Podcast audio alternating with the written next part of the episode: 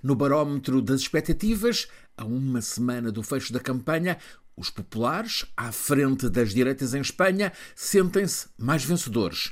Os socialistas e as esquerdas temem ter ficado mais perdedores. Alberto Feijó, líder do PP, ao ser declarado pela maioria dos comentadores vencedor do único debate entre os dois candidatos a chefe do governo de Espanha, aparece claramente ganhador desta penúltima semana de campanha.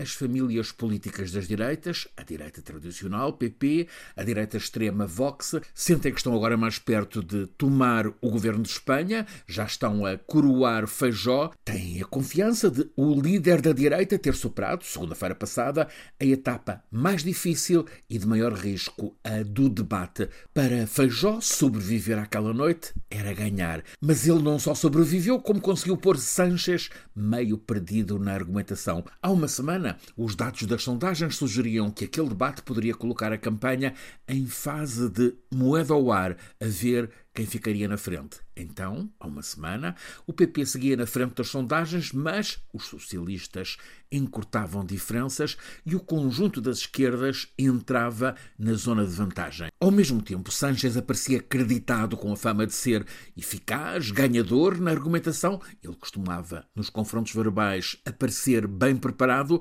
mas desta vez, em vez de incomodar o adversário, ficou ele incomodado, enredado nas sucessivas interrupções que deixaram o confronto sem conteúdo. É assim que Feijó, ao não perder, saiu ganhador, e isso traduz no que mostra a sondagem diária no El País, com o somatório PP mais Vox a roçar a maioria absoluta. A média das várias sondagens dá hoje as direitas com 3 a 7 pontos percentuais de avanço sobre as esquerdas. Há um único barómetro, o do Centro de Investigações Sociológicas, que continua a pôr as esquerdas na frente, mas este SIS tem história de desacertos. Dentro do PP, a confiança cresceu tanto que já há quem sugira que o alvo principal de Feijó nesta última semana de campanha deve ser o Vox, para que o PP não fique dependente da extrema-direita para governar. Seja como for, Abascal, líder do Vox, segue com altíssimas expectativas. Continua a reivindicar a vice-presidência do que chama ser o próximo governo de Espanha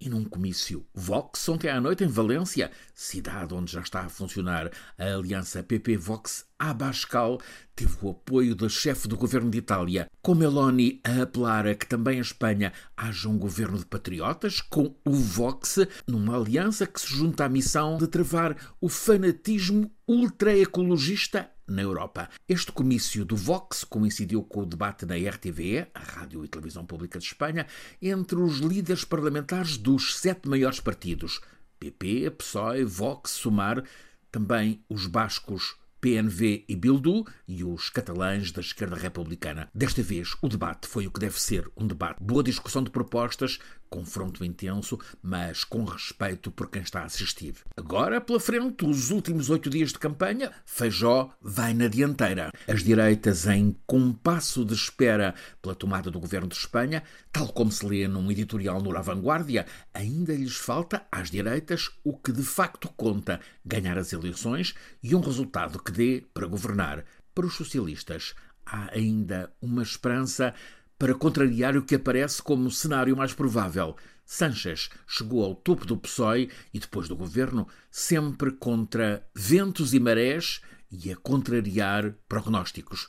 Aliás, tal como ele conta na autobiografia Manual de Resistência. Desta vez, no entanto, Sanchez enfrenta um triplo problema. Ele não está a livrar-se da etiqueta que a direita lhe põe de arrogante e não há sinais de que esteja a despertar os eleitores da esquerda que estão adormecidos, enfastiados.